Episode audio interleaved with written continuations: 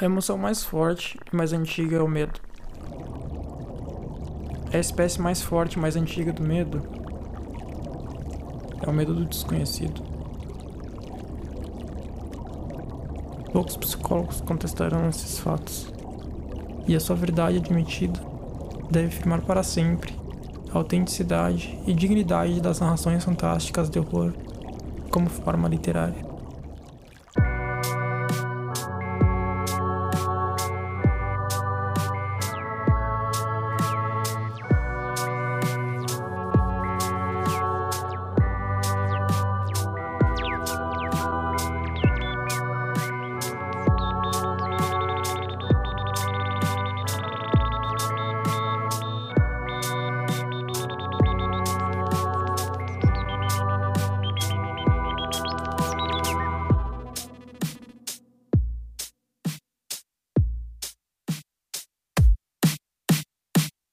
Me baseando no, nos dois contos que eu li, né? Os dois contos que eu li foram o chamado Catulo e A Sombra de Innsmouth. Percebi que o Lovecraft, ele usa uma fórmula, um roteiro, assim, parecida pelo menos nesses dois contos, sabe? E é justamente para construir um clima de suspense, sabe? Que é bastante empolgante. Essa questão do relato, que nem tu falou, do velho, de Innsmouth, dos cultistas, do Call of Cthulhu, e diversos outros contos, assim, tem muito esse uso do recurso do relato, seja em primeira ou terceira pessoa. Tipo, ah, fulano me contou que há tantos anos atrás aconteceu tal coisa e agora contarei para você.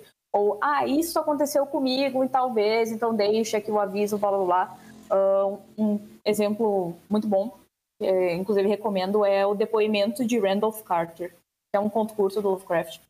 Uhum. E às vezes quando a pessoa percebe que tem essa, digamos, fórmula, pode ficar meio repetitivo, mas eu acho que o Lovecraft consegue construir toda essa tensão, entendeu? Que nem tu falou, ah, percebe que começa do mesmo jeito, mas ao longo da trama vai ficando mais misterioso, assim. Uhum. Eu acho que ele constrói isso muito bem. Porque por mais que tu já saiba o que vai acontecer, tu quer ler até o final. Tu quer Sim. saber o, os pequenos plot twists que vão ter ali, ou o que, que é na realidade aquilo que tá acontecendo porque a questão da, da sanidade é, é um ponto central, sabe? Sim. Uh, tem, brinca muito com, com isso, assim, tem, tem entidades que só de tu olhar para elas, tu perde totalmente a sanidade, tu enlouquece.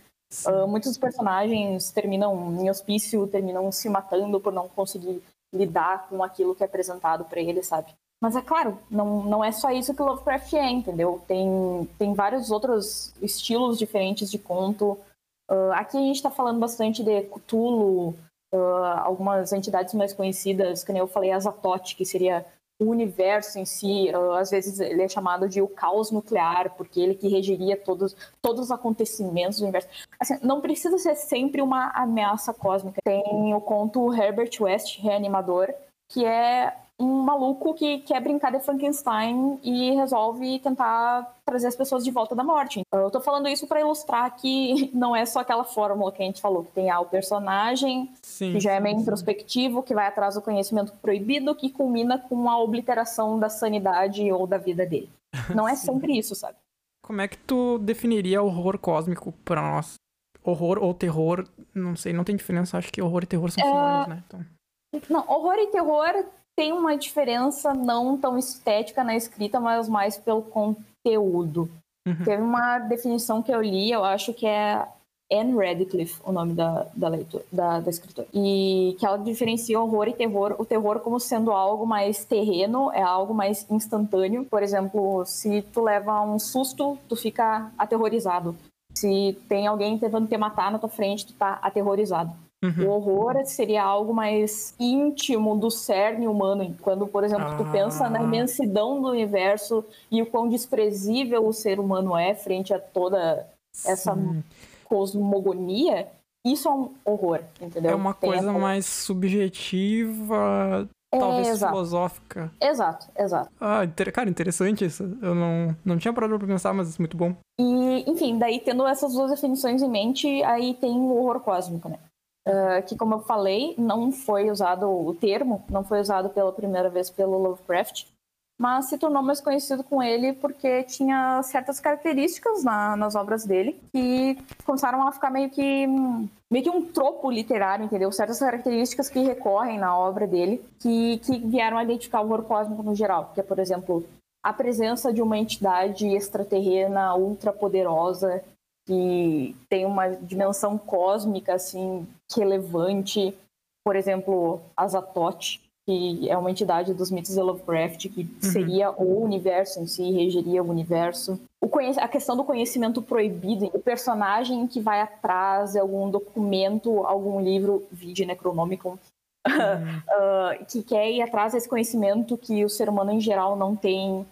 Uh, a questão da alienação alienação no sentido de que o personagem ele se desloca fora do contexto das outras pessoas, entendeu? Sim, Nessa sim, busca sim. pelo conhecimento, o personagem ele simplesmente se isola da sociedade, ele começa a enlouquecer aos poucos. Lovecraft é isso, ou tu enlouquece, ou tu se mata, ou o planeta inteiro morre, sabe? Sim.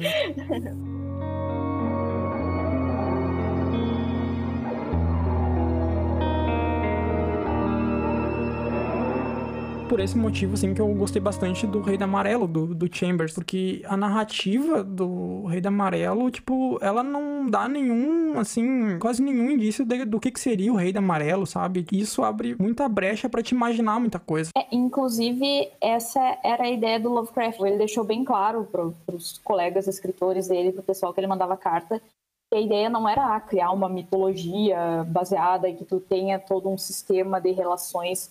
Não, a ideia dele, o principal dos pontos deles é conseguir transmitir a, o sentimento que ele quer transmitir, de pavor, de medo do desconhecido, de desespero, sabe? Por isso que ele não foca tanto nessa, nesse background dos personagens e foca mais no momento. Por isso que relato é um recurso bem usado, entendeu? Porque é o ali, agora, é a experiência traumática que a pessoa passou, é, o Deus que ela encontrou, foi o livro proibido que ela leu, sabe? Sim. Eu acho muito interessante o fato do Lovecraft, tipo, ter colocado a ignorância e obscurantismo humano tipo, acerca do universo, né? Como uma coisa meio indispensável nos contos dele. O fato da incompreensão humana sobre um determinado fenômeno ter se tornado justamente um gênero de terror. Visto, tipo, nós como seres humanos, a gente, tipo, tem traços biológicos mesmo, tipo, genéticos, assim, que fazem a gente temer o desconhecido, né? Ter medo do escuro, sabe? E parece que o Lovecraft ele entendeu isso, sabe? Ele entendeu que, tipo, aquilo que a gente não conhece, tipo, incomoda muito, sabe?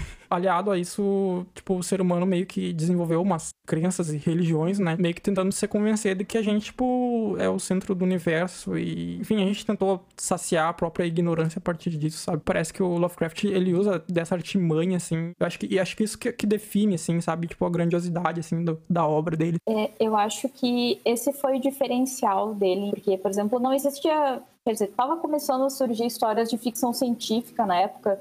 Uh, entendeu o contexto? Uh, lá, Plutão tinha sido recém descoberto.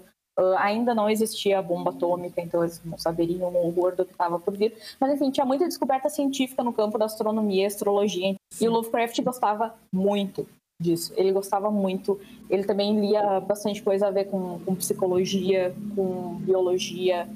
Uh, ele era, como é que eu posso dizer? Ele tentava ser um homem culto. Ele, ele não completou toda a escolaridade dele. Ele não pôde terminar, se não me engano, o que seria o equivalente ao high school, ensino médio. Porque ele era uma criança que estava sempre muito doente, entendeu? Então ele tinha que ler em casa. E ele, desde muito cedo, ele lia, ele mesmo. É, era autodidata, digamos assim. Uhum. E lia muito sobre todos esses, esses campos que a gente falou, inclusive a psicologia.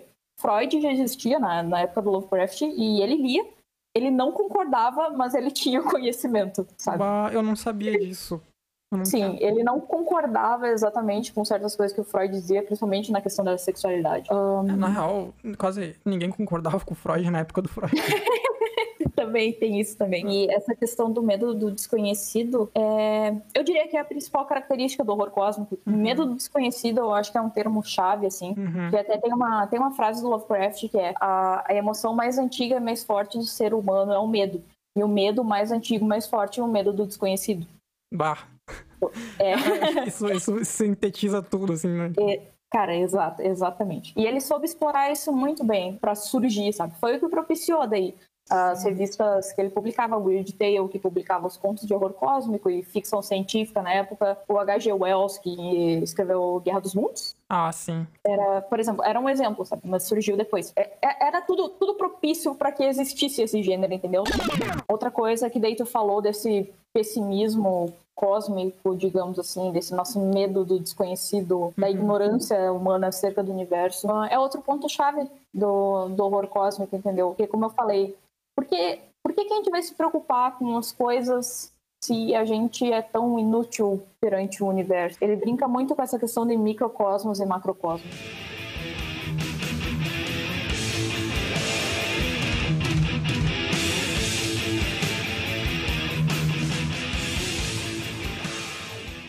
Como eu classifico o Cthulhu, né, cara? Tipo, ele é um deus, ele é um... Então, tu entrou numa questão bem interessante eu acho que tem que só retomar algumas coisas antes de, de, eu entrar nesse, nesse tópico exatamente. Que é que a gente falou antes do, do ciclo ali do Lovecraft, dos amigos dele com quem ele trocava carta. Eu vou citar três especificamente aqui, que são o Robert E. Howard, criador do Conan, Clark uhum. Ashton Smith, que é esse outro cara que eu falei que tem uma sacada mais medieval, assim, parece mais uma aventura de RPG, as histórias dele, uhum. e o uhum. August Derleth, que foi o amigo do Lovecraft que ficou responsável por publicar as obras dele depois que ele morreu, e foi quem trouxe todo esse reconhecimento para ele todos esses quatro autores, o Lovecraft e esses outros, uh, eles tinham meio que uma mitologia conjunta, entendeu? Quando tu fala de Cthulhu, quando eu falo de Azatoth, Nyarlathotep, Astur, não são necessariamente criações do Lovecraft. Cthulhu, por exemplo, é, mas muita dessa coisa, todo esse panteão, todos esses deuses assim, foi criado em conjunto com outros autores. O Lovecraft, ele não exatamente se preocupava em desenvolver esses personagens. Ele ah, citava num, num, conto, por exemplo, uh, Um Sussurro nas Trevas. Ele ele cita Astor lá, ele cita, eu acho que acho que cita Nyarlathotep também, cita Carcoça, várias referências ao Rei de Amarelo, sabe? E ele só ah, larga o nome lá e não explica para ninguém o que, que tá acontecendo. Tipo, cabe, cabe ao leitor procurar depois. Mas aí ele, por exemplo, reaproveita o nome em outros contos. E daí, tendo essa. Lendo assim os contos, aí tu compreende, ah, tal coisa é para ser uma entidade, tal coisa é tipo um deus. Sim. Um, enfim, e daí quem popularizou essa, os monstros de Lovecraft, digamos, foi o August Derleth. Que, inclusive, tem os fãs hardcore, entre aspas, de Lovecraft, que não gostam muito dele porque acham que ele moldou Lovecraft para agradar a mídia. Porque ele traz muito dessa coisa de, ah, fulano é um deus, é um demônio, é uma entidade maligna e benigna, quando a essência desses monstros no horror cósmico é para ser eles são tão poderosos e eles são tão maiores que a humanidade é indiferente para eles, entendeu? É, é, essa a ideia. Uh, o Cthulhu que tu falou, perguntou se ele é um deus ou algo assim, eu acho que ele é o mais conhecido porque ele é um dos poucos que tem uma forma física descritível Uh, aí tem vários nomes. É, Elder God, que seria deuses ancestrais, os grandes antigos, anciões. Uh, é uma bagunça isso, porque como eu falei, o Lovecraft ele só jogou os nomes e disse pra galera, ó, oh, se quiserem usar o nome aí, pode usar. Uhum. Então não tem um consenso, entendeu? Mas foi quando começou a se instaurar o RPG, o Call of Cthulhu, e daí perceberam que iam ter que categorizar. Né? Mas assim, Cthulhu tá junto com alguns outros numa categoria que seria grandes antigos, que seriam entidades que têm mais influência terrena, por isso que ele é mais retratado. Quanto que o outra, outro tipo, outra categoria, que seriam os deuses exteriores, que é Yog-Sothoth, do conto O Horror de Dunwich e A Cor que Caiu do Espaço, Shub-Niggurath, Nyarlathotep, são, são mais alheios à humanidade. Aí entra um pouco do pessimismo cósmico, do horror, que é por que, que eles vão se importar com o ser humano se o ser humano é insignificante? Se ele não tem poder nenhum, se não tem influência nenhuma.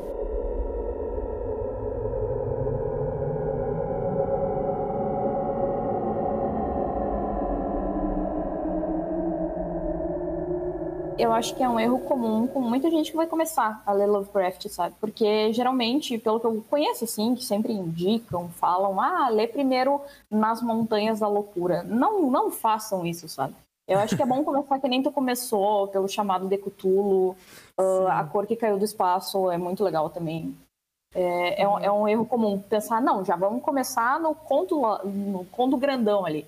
Porque Lovecraft tem contos que são muito massivos, mas também tem contos que são muito bons e tem cinco páginas. Sabe? Ah, sim, sim. Mas assim, eu falo geralmente, ah, não comece pelo Montanhas da Loucura, porque pode, pode não ser o estilo de, de leitura de alguém, sabe? Uhum. Uh, eu, que nem eu falei, ah, li quando criança e tal, mas dei aquela pausa. E eu, quando eu comecei, eu achei massivo, entendeu? Pode ter gente que não ache que ache muito bom. A uhum. pessoa que tá, sei lá, acostumada a ler o Silmarillion, sabe? Qualquer coisa do Tolkien, que também tem descrições massivas, uhum. por mais que sejam estilos bem diferentes. Uhum. Mas, sei lá, pode ser do agrado de alguém, né? Então eu tô só, tô só dando indicações aqui, por experiência própria. Então eu recomendaria primeiro ler O Horror de Dunwich, que eu acho que é um dos contos que tem horror cósmico nu e cru, entendeu? Tem toda a fórmula ali, tem todas as características, é muito bem escrito, a história é muito boa, as descrições são muito boas. É, é bem bom para te deixar no clima do Lovecraft, entendeu? Uh, segundo, Um Sussurro nas Trevas, uh, porque uma vez que tu já tenha entendido mais ou menos qual é a do Lovecraft, esse conto vai parecer menos aleatório, porque ele tem várias referências de diversas criaturas, de diversos lugares, que são de outras obras. Aí tu pensa, ah, mas precisas conhecer para fazer alguma diferença? Não, porque tudo só deixa tudo mais intrigante ainda, entendeu? É sobre um repórter que ele começa a investigar um caso de uns desaparecimentos que estão tendo numa cidade. É sempre meio assim, né? E daí tem todo um plot twist envolvendo um culto meio alienígena, assim. também, é, também é tipo um clichê, entendeu? Mas Sim. é um dos melhores exemplos. Primeiro foca bem na parte horror, horror cósmico, entidade. Esse foca mais num, num medo mais terreno, digamos assim, porque é uma ameaça que tá ali. Uh, e terceiro, que é um conto que daí foge um pouco dessa, desse horror cósmico, é Herbert West Reanimator, que, como eu falei antes, é um conto que é meio Frankenstein. É um uhum. jovem médico que ele tem a ambição de conseguir trazer os mortos para vida. E tem um elemento Lovecraft no meio e tudo dá errado.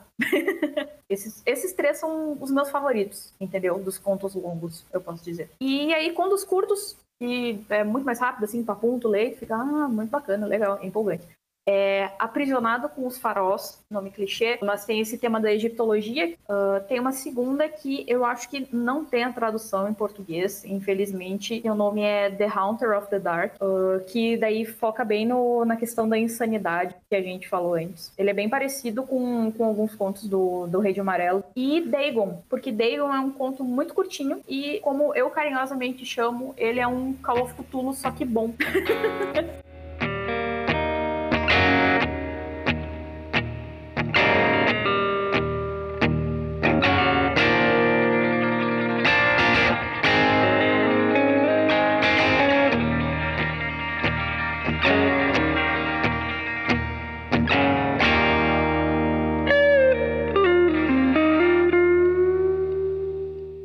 Cara, tipo, logo que eu li os contos do Lovecraft, eu pensei assim, cara, é uma literatura que atrairia muitos jovens, sabe? Porém, tem, tem a questão do racismo, né, cara? Então, como é que eu vou levar isso pra sala de aula, sabe? A gente podia pegar um conto do Lovecraft, chamado Catulo, pode ser também, pedir para os alunos ler e, e ver, tipo, como é que a gente pode levantar questões sobre racismo, ou estar em contato com essa leitura, sabe? Primeiramente, eu concordo totalmente com o que tu falou de que a literatura ela é muito precária ainda na escola no Brasil. É sempre ah, os clássicos brasileiros, é sempre umas histórias massivas. Uh, raramente trazem algum livro de terror, de suspense. Uh, e eu acho que tem todo um território novo para ser explorado, sabe? Justamente por isso que eu quero trabalhar com literatura. Não necessariamente com a escola, mas justamente para trazer mais público, entendeu? Claro, tem um certo estigma, tipo, como é que eu vou mostrar um conto de terror para uma criança, sabe? Mas não, não é só isso, entendeu? Tem todo um lado diferente que eu acho que, que dá para explorar. Mas aí na, na questão do racismo que tu falou, que eu acho que é. Se alguém conhece o Lovecraft hoje em dia, vai conhecer primeiro a pessoa horrível que ele era antes dos contos dele, se tu pesquisar qualquer coisa na internet. Assim. Sim, sim. Então, eu acho que é bem importante estabelecer uma linha tênue entre dá para tu gostar de Lovecraft, mas tu não pode gostar do Lovecraft, entendeu? Se tu gostar da pessoa Lovecraft, tu, uhum. tu, tu, tu, é tão racista, preconceituoso, misógino, nojento que nem ele. Para defender os ideais dele, não dá. Mas agora, tu conseguir admirar a produção dele, toda essa criação dele, toda essa influência que tem hoje, dá para fazer isso tranquilamente se tu souber reconhecer todos esses problemas que tem. Uhum. Isso seria parte do que deveria ser trabalhado em sala de aula, justamente. Porque... Exatamente, justamente. Uhum. Dá para tratar a questão da literatura e essa questão racial, que eu acho que é muito importante trabalhar em escola hoje em dia, sabe? Desde esse ano. Por mais que a obra tem essas questões racistas, é melhor levar ela, porém tentar trazer esse lado crítico, assim, em vez de só banir, sabe? Sim, porque o racismo está sempre presente, infelizmente. Então, eu acho que é bom que tu já ensine para a criança, uhum. por exemplo, a saber reconhecer uma Sim. atitude racista, uma fala racista, uh, explicar o porquê aquilo é errado, como isso é errado, como combater esse tipo de coisa, sabe? Tudo isso é o papel do educador, entendeu? E eu vejo aí uma grande oportunidade. Claro, é muito problemático, mas olha, só, tipo, só, só pegar um conto do Lovecraft, o quanto de assunto já rende, entendeu? Pois é, isso, isso é muito interessante. Tipo, é um assunto complexo e tudo mais. Porém, cara, se a gente pega um conto do Lovecraft e a gente usa desse conto justamente para levantar um criticismo sobre o racismo abordado numa obra, a gente tá revertendo a moeda, sabe? Exato, cara, exato. Tipo, se tem algo que dá para aproveitar do Lovecraft é saber reconhecer os erros dele, entendeu? Apontar, dizer, não, ele fez isso, isso, isso errado, ele era uma pessoa terrível, ainda bem que ele morreu cedo e não escreveu mais tudo. não, capaz. Uh, quer dizer, capaz eh, até por aí. Eu, eu não gosto. Quando, quando eu estou estudando ele, eu vejo uma imagem dele, eu, eu sinto um asco, entendeu? Porque o pensamento dele é, é terrível. Ele, ele, era uma pessoa terrível, não tem, não tem como negar isso. Sim. Mas também não posso negar o, o brilhante algumas histórias ele escreveu, sabe? Sim. Como tu veria a questão do Lovecraft sendo lido nas escolas? Assim? Deveria, mas com muita cautela. Principalmente para criança, deixando, claro, evidentes problemas do autor à parte, eu acho que é tipo um terreno fértil para imaginação muito bom, sabe? Ainda mais que já tem todo o sistema de RPG, que é algo que eu defendo ser ensinado nas escolas a jogar ah, RPG.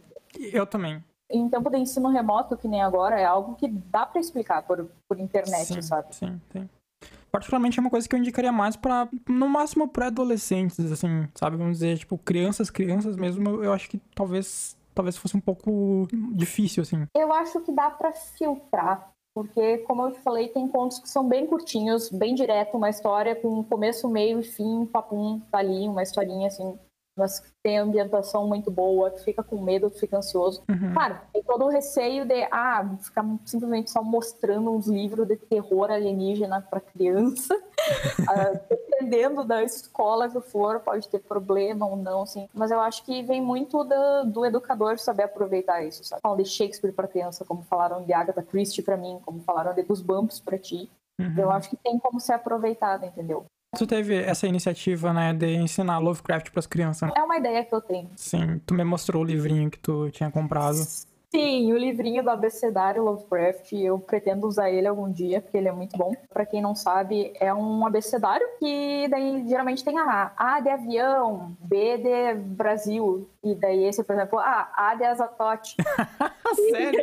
É, B de bestial, sabe? C de Cutulo. Mano, é... caralho, eu não tinha me ligado que era um, que era um abecedário, tu tinha me mostrado a capa. É, é, é um abecedário, um... assim, que ele é todo rimadinho, sabe? É, ele é muito bonitinho. É algo que eu acho que seria muito legal. Então eu acho que não necessariamente precisa trabalhar como um ponto específico. Eu acho que dá para trazer esses elementos que são tão característicos do Lovecraft e apresentar para um público criança, tipo de crianças ou infanto juvenil, sabe? Refazer de uma forma assim que seja mais mastigável, assim, para criança. É, mais didático para uma criança, entendeu? Porque eu acho que, por exemplo, tu apresentar para a criança a ideia, olha aqui, filhinho, na real, o ser humano não importa, tudo é uma merda, né? a gente vai morrer, a gente não é nada. Eu acho que não seria muito bom, sabe?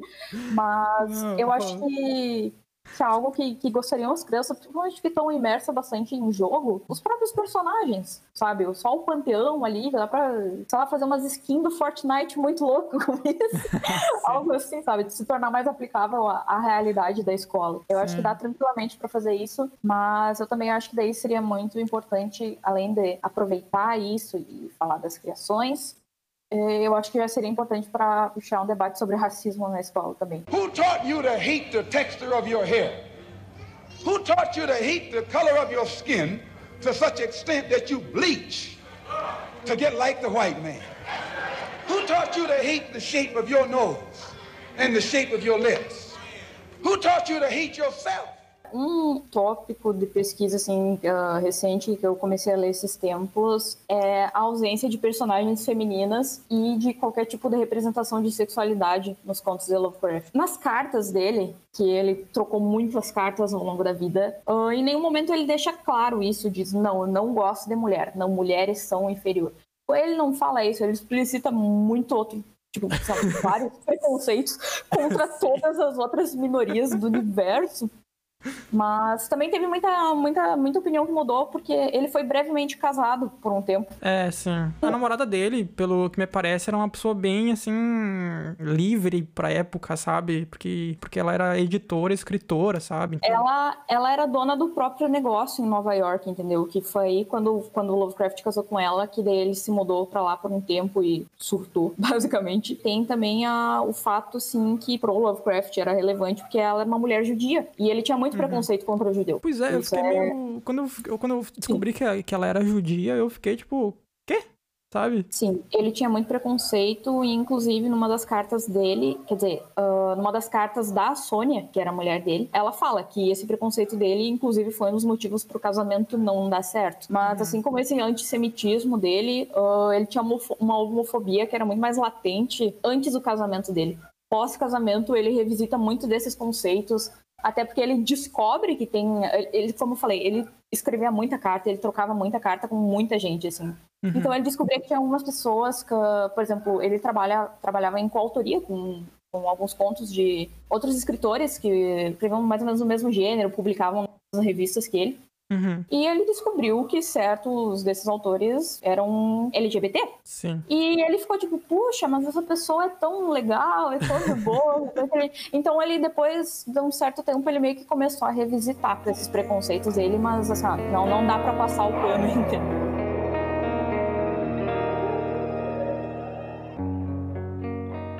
E se tal protagonista na real fosse mulher? Para muita gente isso não pode fazer diferença, mas às vezes quando tu, tu se identifica assim um pouco com o personagem, uhum. daria uma pitadinha a mais. Tipo, representatividade sim, sempre é bom, entendeu? Sim. Seria massa também se tivesse, tipo, protagonistas mulheres, tipo, pelo contexto daquela protagonista, se torna interessante também, né? Tipo, o contexto de uma mulher é totalmente diferente do meu contexto, mas sim, o contexto dela exatamente. é interessante por várias outras questões sociais, sabe? Uh, não, eu ia dizer que por isso que depois de perceber essas coisas que quando eu era adolescente eu não dei bola, sabe? Mas agora eu percebo o quão errado e o quanto faz falta essa representatividade, eu fui atrás de contos de, horrores, de horror cósmico que tem protagonistas negros, mulheres, LGBTQ, mas, sabe, e é, e é muito bom, faz toda uma diferença no conto.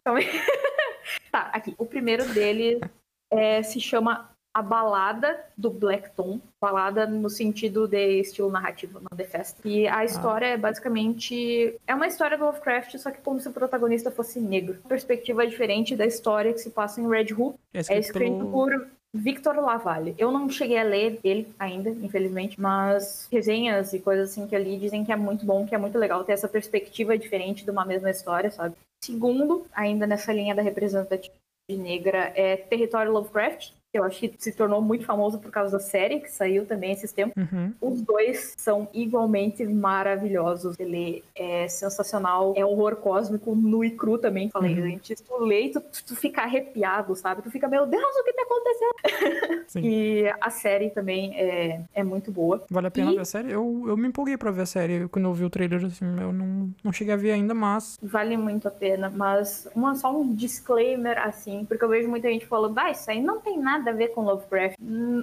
assim, tem referências, mas ela é mais de horror cósmico, entendeu? Não é tão horror Lovecraftiano puro. É mais horror cósmico. Mas, claro, tem referências, nomes, lugares e tem os contos de Lovecraft. Uhum. Mas eu acho que a galera criou um hype por causa do nome, entendeu? Aí chegou na hora da série e, e a, a, fanbase estúpida ficou, ah, isso aí não tem nada a ver. Mas eu acho muito bom, eu acho maravilhoso. E dá uns tapa de luva no Lovecraft, assim, muito Mas e, e tem a ver ou não tem a ver? Tipo... Tem, tem. Tá. Beleza. Não tem, como, não tem como fugir muito também, né? Tipo, o cara já tá colocando o nome do negócio, tipo. É, exato, exato. E por último tem a, uma série de livros que comecei a ler agora há pouco, que inclusive tem um filme também, que é Aniquilação, da trilogia do Comando Sul, do Jeff Vandermeer. Eu acho que o filme é mais conhecido que o livro, é um filme com a Natalie Portman, e acho que tinha na Netflix. Mas enfim, é, é horror cósmico também e foca mais na descrição do ambiente, da, da, da atmosfera alienígena da eu, eu ainda não li o livro até eu posso dar mais detalhes, mas o filme é uma experiência visual incrível, está sendo uma experiência literária muito boa também. Então, aí Sim. essa diquinha.